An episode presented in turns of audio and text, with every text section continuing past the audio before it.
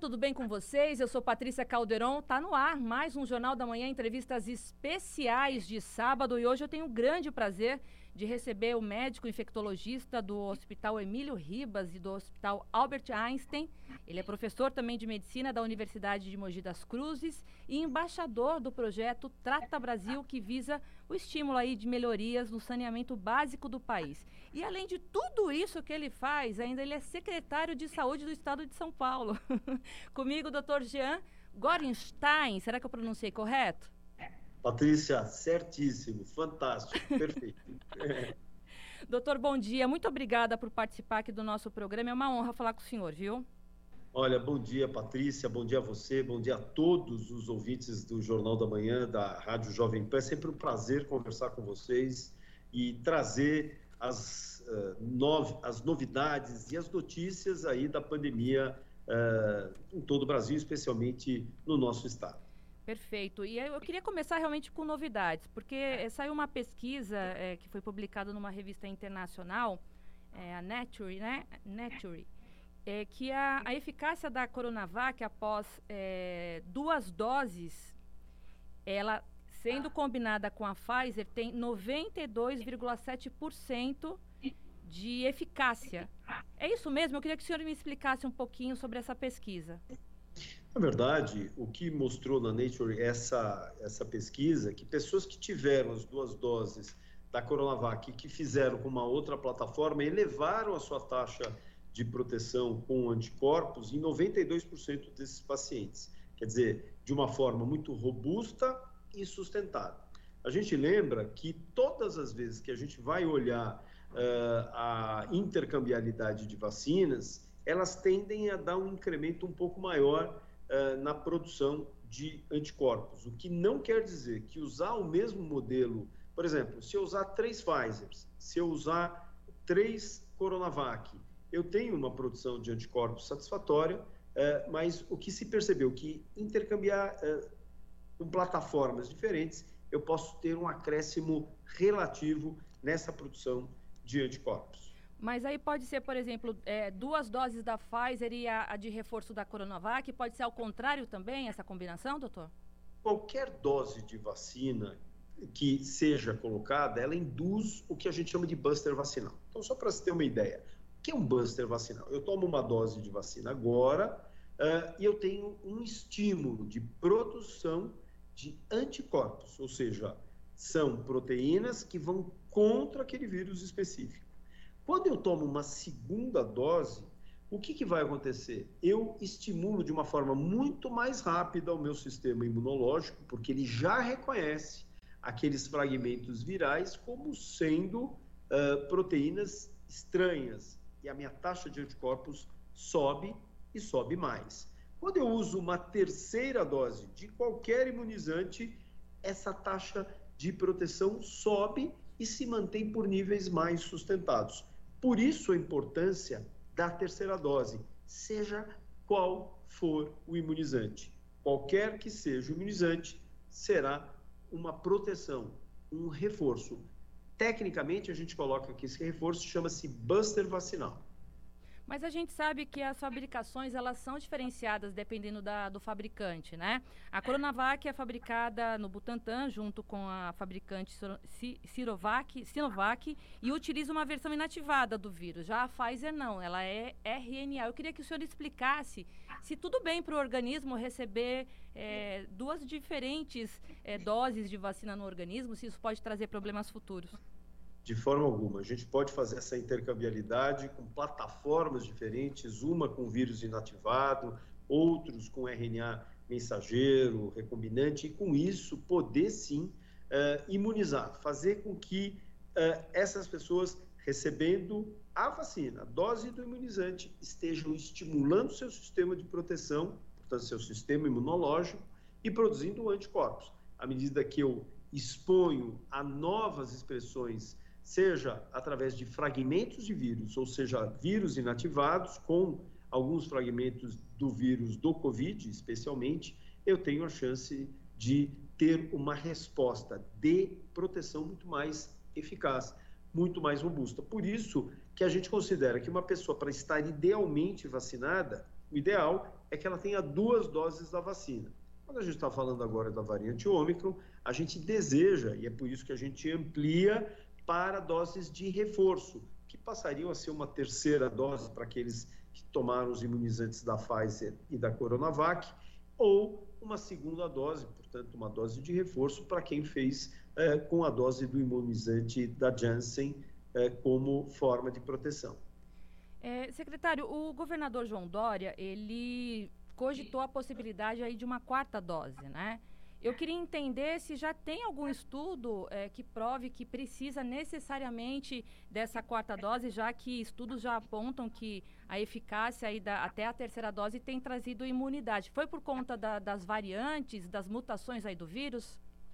Essa pergunta é muito boa, Patrícia. A gente já criou obrigatoriedade de quarta dose para pacientes em algumas situações específicas, imunodeprimidos ou imunossuprimidos. Imunodeprimidos, aqueles que têm uma diminuição do seu sistema imunológico, por alguma coisa, uso de corticoide, mas a gente tem alguns pacientes que são imunossuprimidos, que não têm resposta exatamente pelo fato desses indivíduos tomarem medicações que são imunossupressoras. Então, por exemplo, o indivíduo que teve transplante de de fígado, de rim, de coração, não pode rejeitar esse órgão transplantado. Então, eles são imunossuprimidos. Dessa maneira, os estudos que foram feitos mostraram que só três doses, o nível de anticorpos não sobe da forma desejada, ou se sobe, ele não é sustentado. A tendência dele é cair. Por isso, o reforço dessa quarta dose. Para as demais, nós estamos estudando. Nós não deveríamos nem colocar a quarta dose, nós deveríamos colocar um novo ciclo vacinal. Lembrando que hoje, no estado de São Paulo, nós temos 2 milhões e 100 mil pessoas que não tomaram a segunda dose, portanto, não estão idealmente vacinadas, não estão idealmente protegidas. Dessas, 1 milhão e 100 são pessoas eh, de 12 a 29 anos, jovens, que circulam, que vão para casa dos amigos, vão para as baladinhas, voltam para sua casa e com, eh, com essa circulação circulam também com a presença do vírus.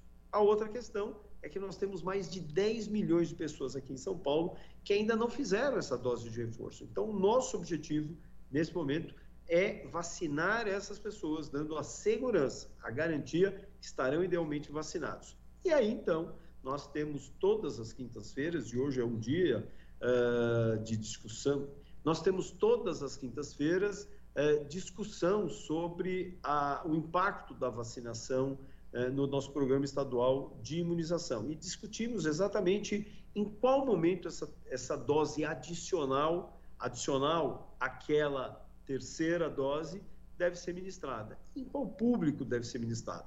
Por enquanto, nós não chegamos ainda a uma definição.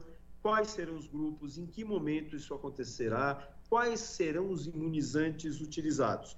Dessa forma, nós estamos ainda analisando, junto com o nosso comitê científico, formado por médicos especialistas, tanto na área de infectologia quanto de doenças uh, epidemiológicas, ou seja, epidemiologia, para que nos auxiliem nessa melhor uh, escolha. É, doutor, eu vou fazer uma pergunta para o senhor, já que o senhor é infectologista também, né? E por falar em novidades, hoje saiu uma pesquisa também da revista importantíssima, Science, né? que trouxe estudos aí eh, dizendo que a Covid a longo prazo pode trazer sequelas, inclusive cardíacas, a pacientes que também eh, tiveram a doença aí de forma leve e nem tinham comorbidades.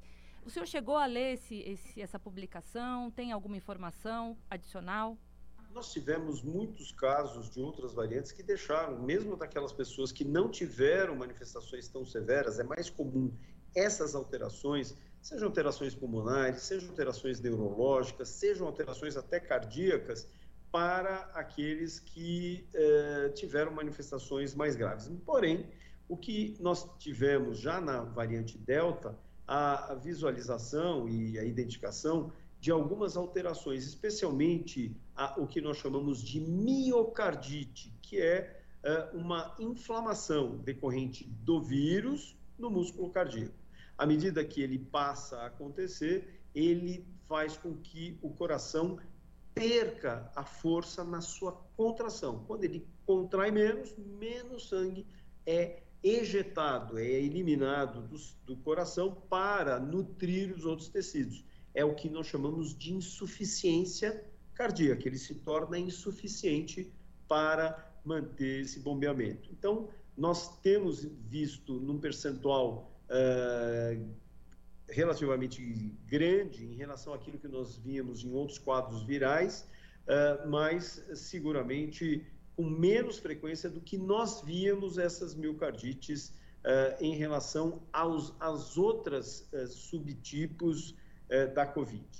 Eu, e eu arrisco dizer que é, essa doença é uma novidade até para a classe médica, né, doutor? Porque a, a, todo momento é uma novidade, os cientistas debruçados em cima do assunto, vocês médicos na linha de frente, então é, é uma novidade para todo mundo, né?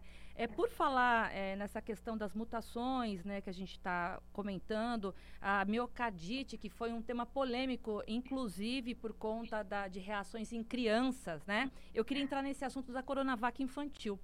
Eu tenho uma informação aqui que o país é, já vacinou em média, é, vacinou em média de, 10 vezes menos crianças por dia do que a capacidade permitida, né? Entre 5 e 11 anos.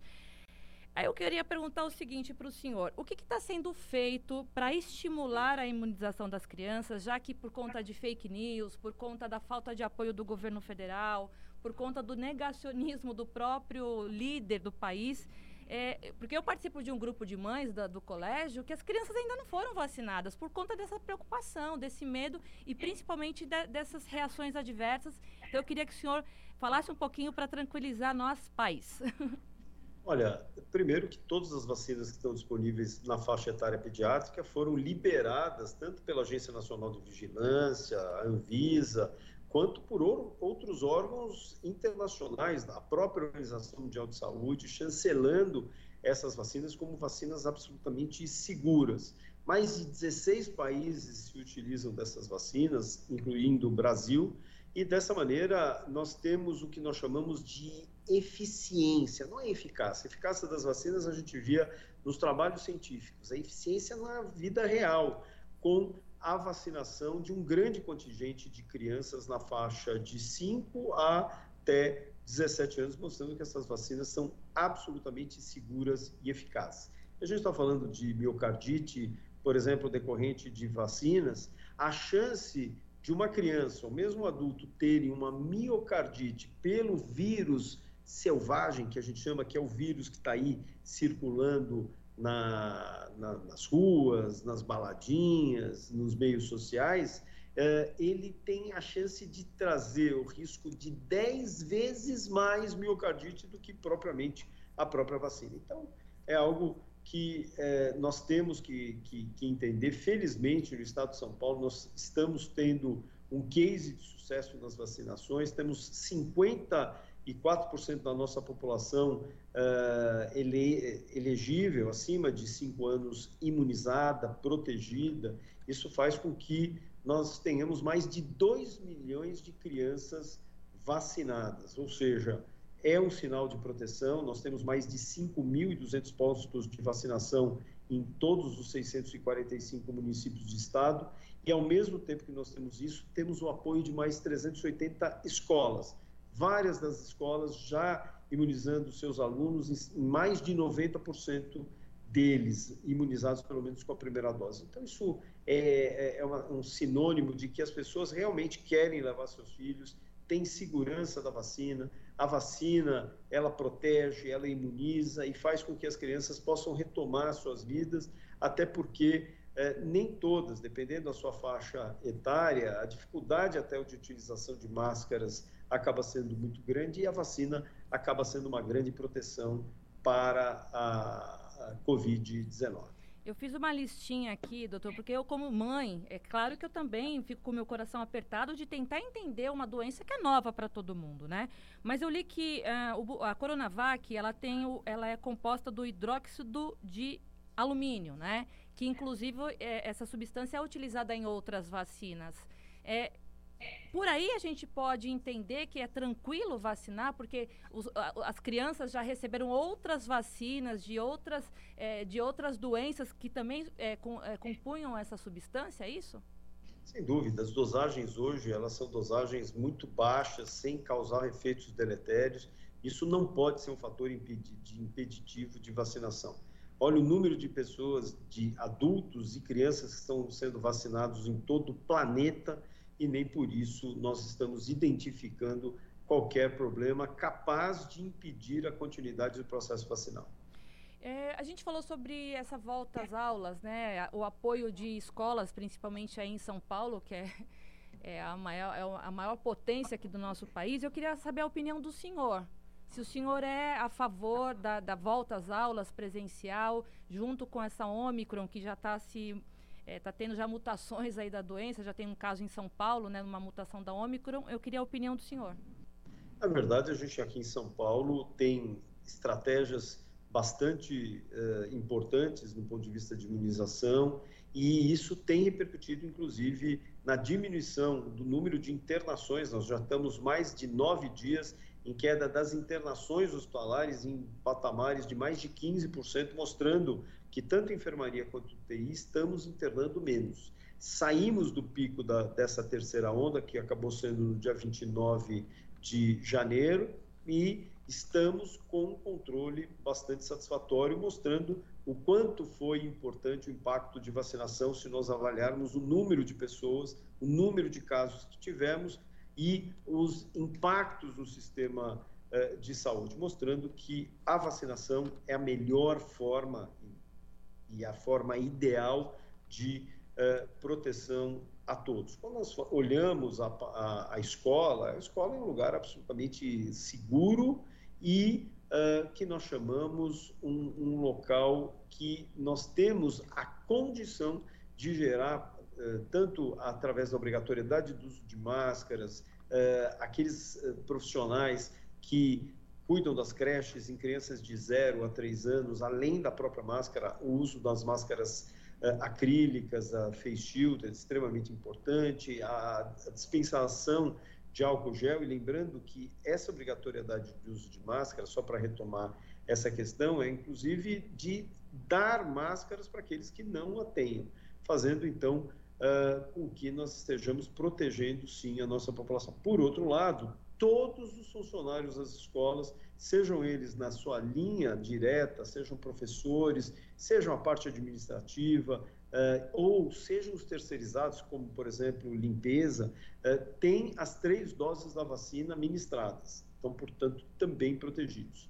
E o acesso das escolas são acessos controlados através da, da ferição de temperatura, fora as orientações que são dadas para os pais no sentido de impedirem que estejam circulando na presença de sintomas eh, gripais. Então, dessa forma, ah, a vacinação ela é um dado a mais a todas essas estratégias de proteção a essas crianças e nós temos que lembrar que as crianças elas devem, se elas vão para o shopping, se elas vão para a praia, se elas vão para o cinema, a escola é o melhor lugar para que elas estejam, para que elas façam a sua convivência de uma forma muito mais satisfatória, voltem a desenvolver as suas habilidades e com isso, com a proteção, nós poderemos estar devidamente seguros.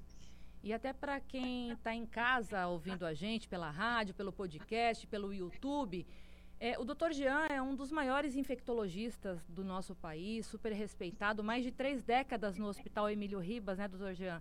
O Hospital Emílio Ribas é referência em doenças infec infectocontagiosas, né, é, em São Paulo. Então, tem toda toda uma vida aí dedicada ao assunto. É, eu queria é, perguntar para o senhor, porque a cidade de São Paulo registrou aí o primeiro caso da BA2, né? Que é uma subvariante já da Omicron. É, tá, como que está sendo monitorado esse caso? Como que vocês descobriram? Como que essa, como que essa subvariante ela se manifesta? Na verdade, Patrícia, nós já temos aqui no estado de São Paulo três uh, uh, pacientes que tiveram essa variante identificada, são pacientes que estão muito bem, só para se ter uma ideia, duas dessas, uh, dois desses pacientes tiveram a sua identificação já no finalzinho do mês de dezembro.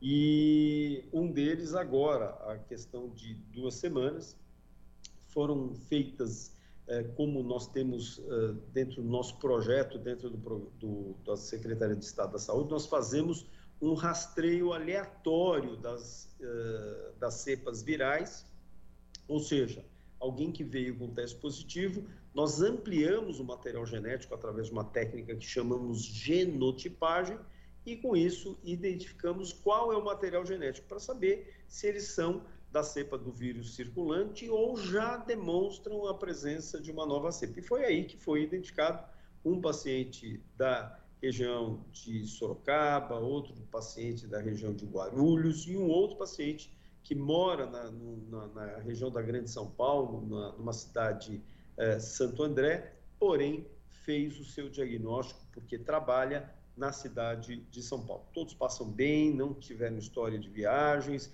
todas as pessoas no, no entorno não tiveram contato, portanto, eh, mostrando que ela não dissipa, ela não se dissemina como, por exemplo, a, a Omicron, que tem uma infectividade muito grande. O que é infectividade? É a capacidade dessa do vírus transmitir-se de uma pessoa a outra de uma forma muito rápida.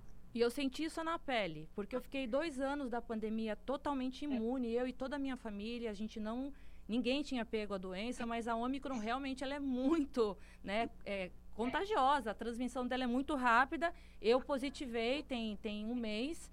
O meu marido, comigo, vivendo com, debaixo do mesmo teto, não pegou. Ele teve a influenza, né, que teve um pouquinho de comprometimento pulmonar. E o meu filho de 5 anos, ele ficou muito mal, doutor.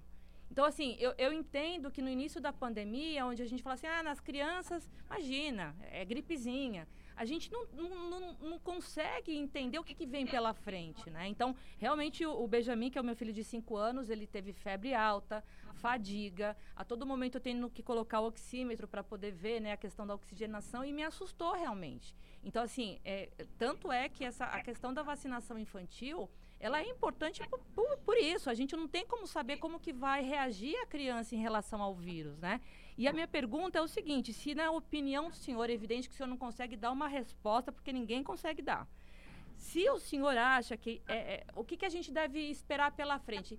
A, a vacinação é, contra a Covid vai entrar no calendário vacinal? Vai ser como se fosse vacinar contra hepatite, contra gripe? Enfim, eu queria que o senhor desse uma opinião, um parâmetro, já que o senhor também é médico infectologista e conhece tudo sobre a doença.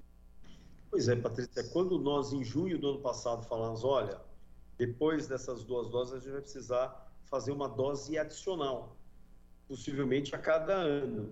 Daí todo mundo batia os tambores, diziam, imagina, estão baseado em quê? Cadê os, os trabalhos?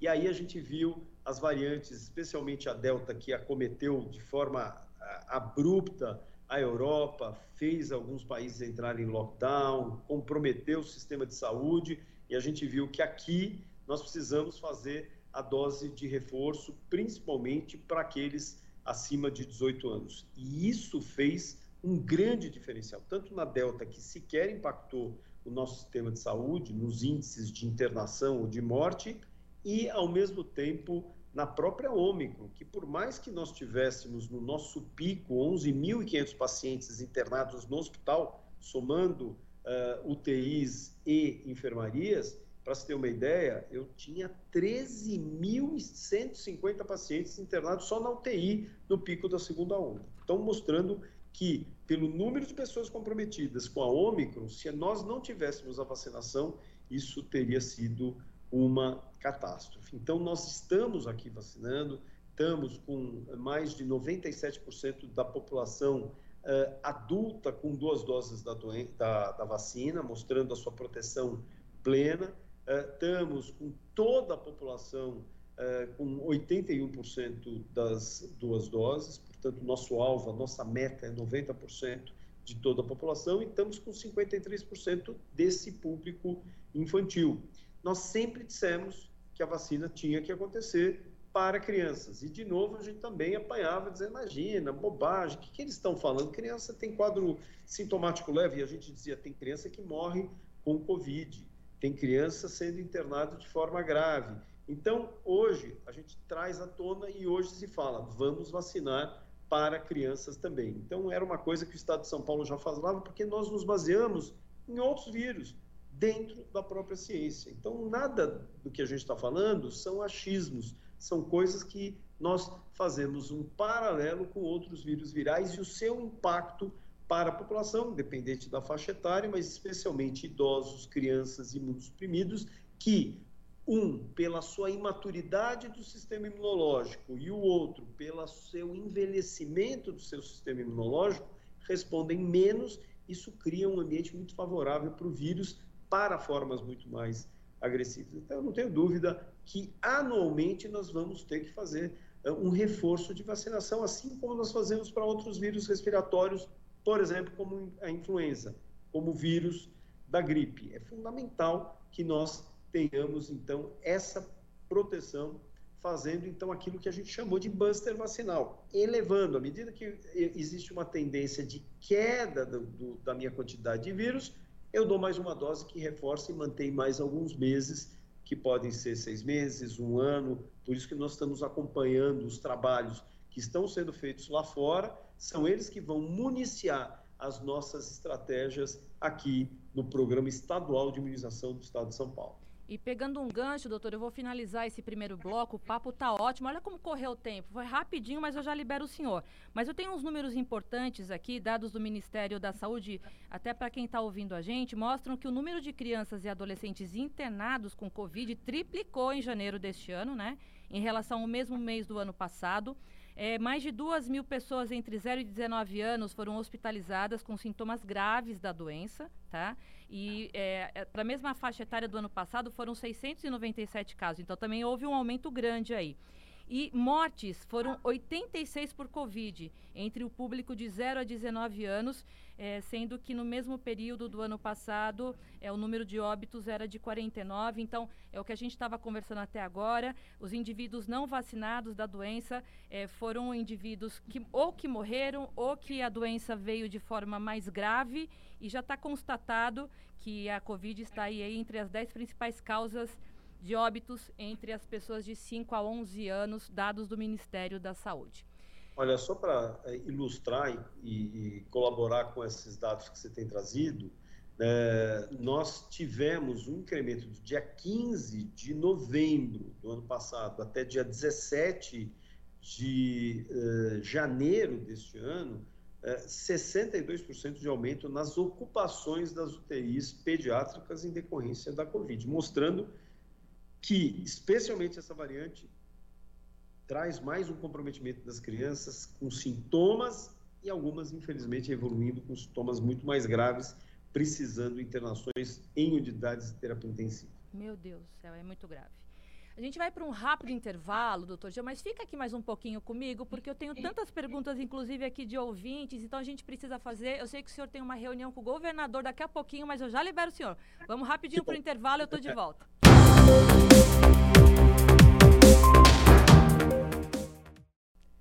Estamos de volta com o seu Jornal da Manhã, entrevistas especiais, hoje recebendo o médico infectologista Dr. Jean Gorenstein. Ele gosta que fala assim, se Gorenstein, assim, né, doutor? É ele, que é, ele que é secretário de saúde de um dos maiores estados aí do país, que é São Paulo.